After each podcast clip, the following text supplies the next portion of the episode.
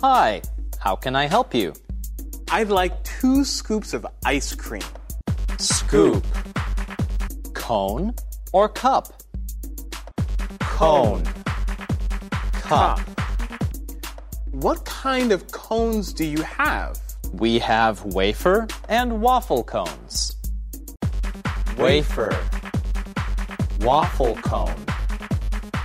I'll have a waffle cone. What ice cream flavors would you like? Flavor. Mint chocolate and strawberry. Do you have sorbets? Sorbet. Yes, we do. I'll change my order then. I'd like lemon sorbet and mint chocolate. Okay, give me a minute.